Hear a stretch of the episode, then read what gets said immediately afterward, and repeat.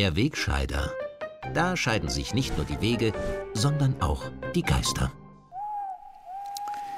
In dieser Woche haben die Österreicher einmal mehr einen kleinen Vorgeschmack darauf bekommen, wie schön es werden könnte, wenn die Grünen an die Macht kommen, beziehungsweise noch mehr Macht erhalten.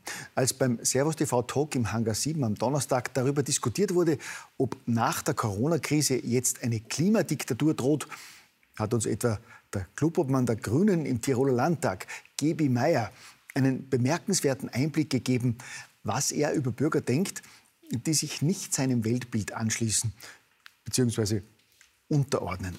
Der Ausschnitt beginnt mit der These einer Klimaschützerin, dass es künftig ein Gewinn für jeden Bürger sei, kein eigenes Auto mehr zu besitzen.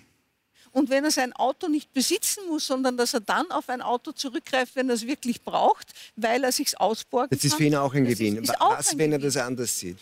Ja, das werden Einzelne vielleicht weiter anders ein, sehen. Um die brauchen wir uns nicht kümmern. Ein paar Arschlocher halt diese Gesellschaft locker aus. Man merke, Bürger, die den edlen und richtigen Motiven der Grünen nicht folgen, sind, wörtliches Zitat, ein paar Arschlöcher, die diese Gesellschaft locker aushält.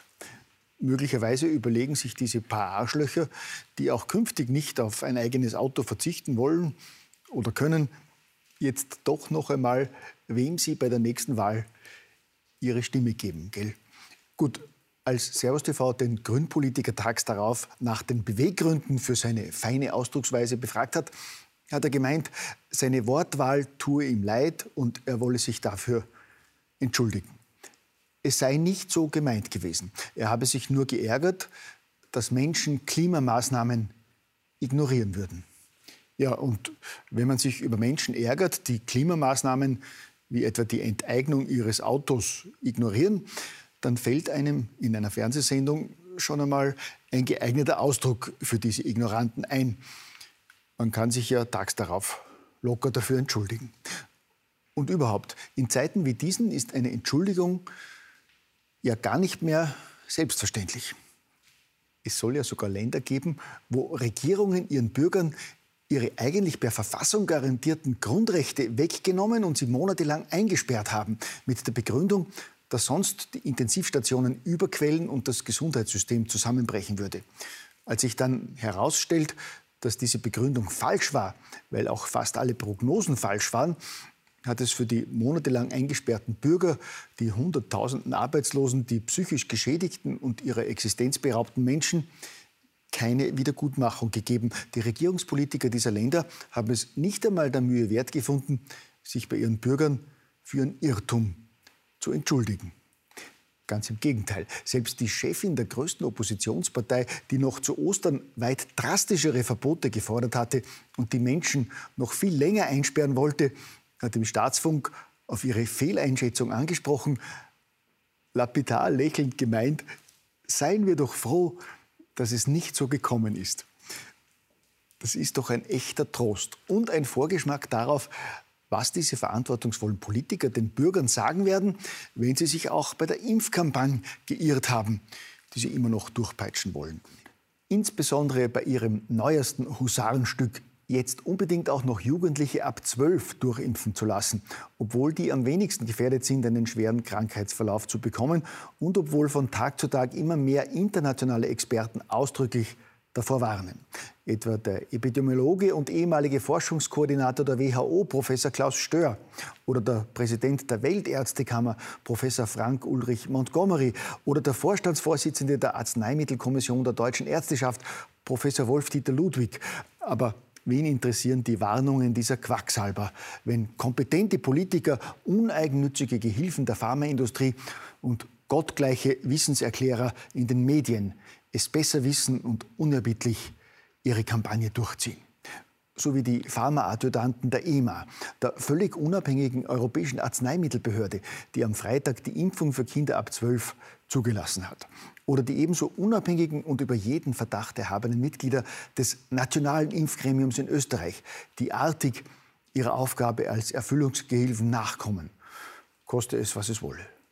Wenn wir die Pandemie weiter eingrenzen wollen, weiter unter Kontrolle bekommen wollen, dann wird auch diese Gruppe äh, geimpft werden müssen. ja, dann wird auch diese Gruppe geimpft werden müssen.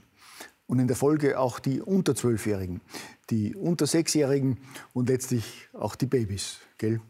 Und wenn sich herausstellen sollte, dass unsere dringende Empfehlung doch ein Irrtum war, können wir uns in ein, zwei Jahren ja immer noch entschuldigen.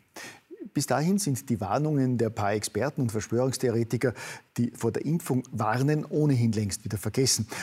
Auch wenn ich es bedenklich finde, dass diese gefährlichen Verschwörungstheoretiker gerade in den vergangenen Tagen wieder prominenten Zuwachs bekommen haben.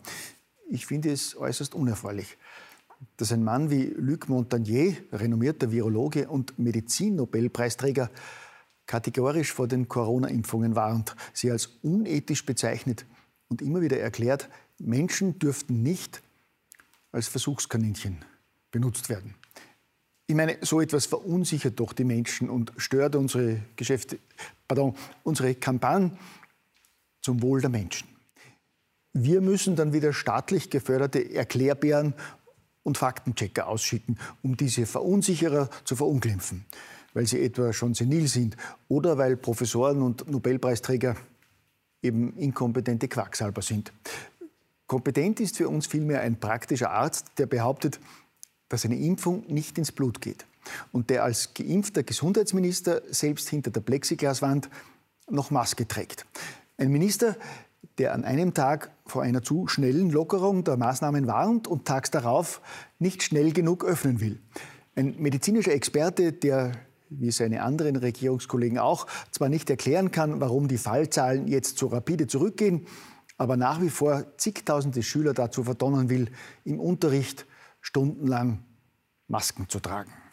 Egal, Hauptsache, wir drücken den grünen Pass durch, um Impfverweigerer weiter schikanieren und so noch mehr Menschen mit leichtem Druck zur Impfung drängen zu können.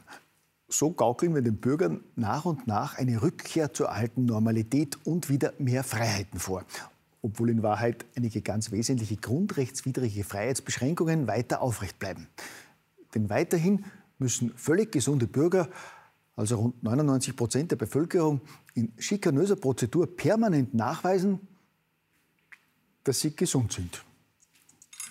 Dass unser großes Corona-Vorbild Israel den grünen Pass bei 1. Juni wieder abschafft, müssen wir den Österreichern ja nicht gleich verraten. Gell?